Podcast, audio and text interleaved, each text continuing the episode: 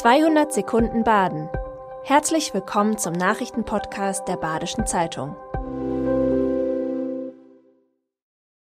Die Nachrichten am Montag, den 24. Juli. Steigende Bilanz der Schauinslandbahn. Nach einem Tief in der Corona-Zeit ist die Bahn wieder in regem Betrieb. Vor der Corona-Pandemie beförderte die Schauinslandbahn regelmäßig mehr Menschen auf Freiburgs Hausberg.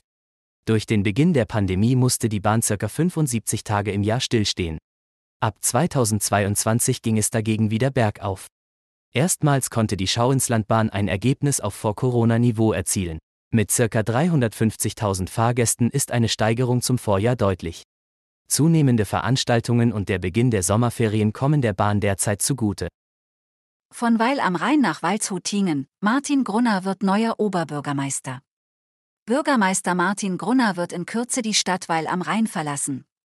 Mit circa 68 Prozent der Stimmen wurde er am Sonntag zum neuen Oberbürgermeister in Waldshutingen gewählt. Der parteilose Grunner setzte sich gegen den bisherigen Oberbürgermeister Philipp Frank von der CDU klar durch. Grunner war bereits 15 Jahre Bauamtsleiter in Waldshutingen, legte dann aber sein Amt wegen Differenzen mit Frank nieder und ging in die freie Wirtschaft. Janina Minge vom SC Freiburg reist wieder von der WM ab. Fußballnationalspielerin Janina Minge vom Sportclub Freiburg wird nicht für den deutschen WM-Kader nachnominiert und muss somit nach Hause fliegen. Laut Regeln des Fußball-Weltverbandes darf bis zu 24 Stunden vor der ersten Partie bei Nachweis einer Verletzung oder Erkrankung jemand nachnominiert werden. Diese Option wurde allerdings nicht gebraucht. Damit steht die Abreise von Minge fest.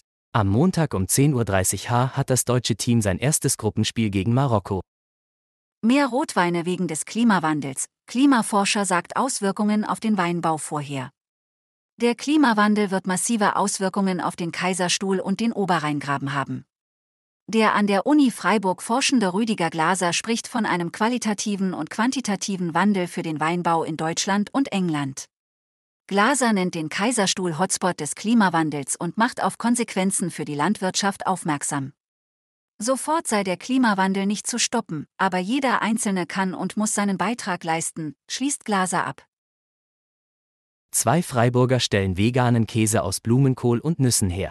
Das kleine Freiburger Unternehmen Wolferi stellt einen pflanzlichen Hartkäse aus Blumenkohl und Cashewkernen her.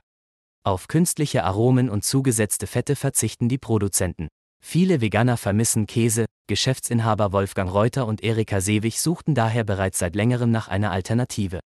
Mit der eigenproduzierten Ware, Quasare, steht ein knapp 10 Euro kostender, biozertifizierter veganer Käse zum Verkauf, der laut Reuter einen geringen C02-Ausstoß verursacht. Das war 200 Sekunden Baden. Immer montags bis freitags ab 6.30 Uhr. Aktuelle Nachrichten rund um die Uhr gibt's auf der Website der Badischen Zeitung badische-zeitung.de.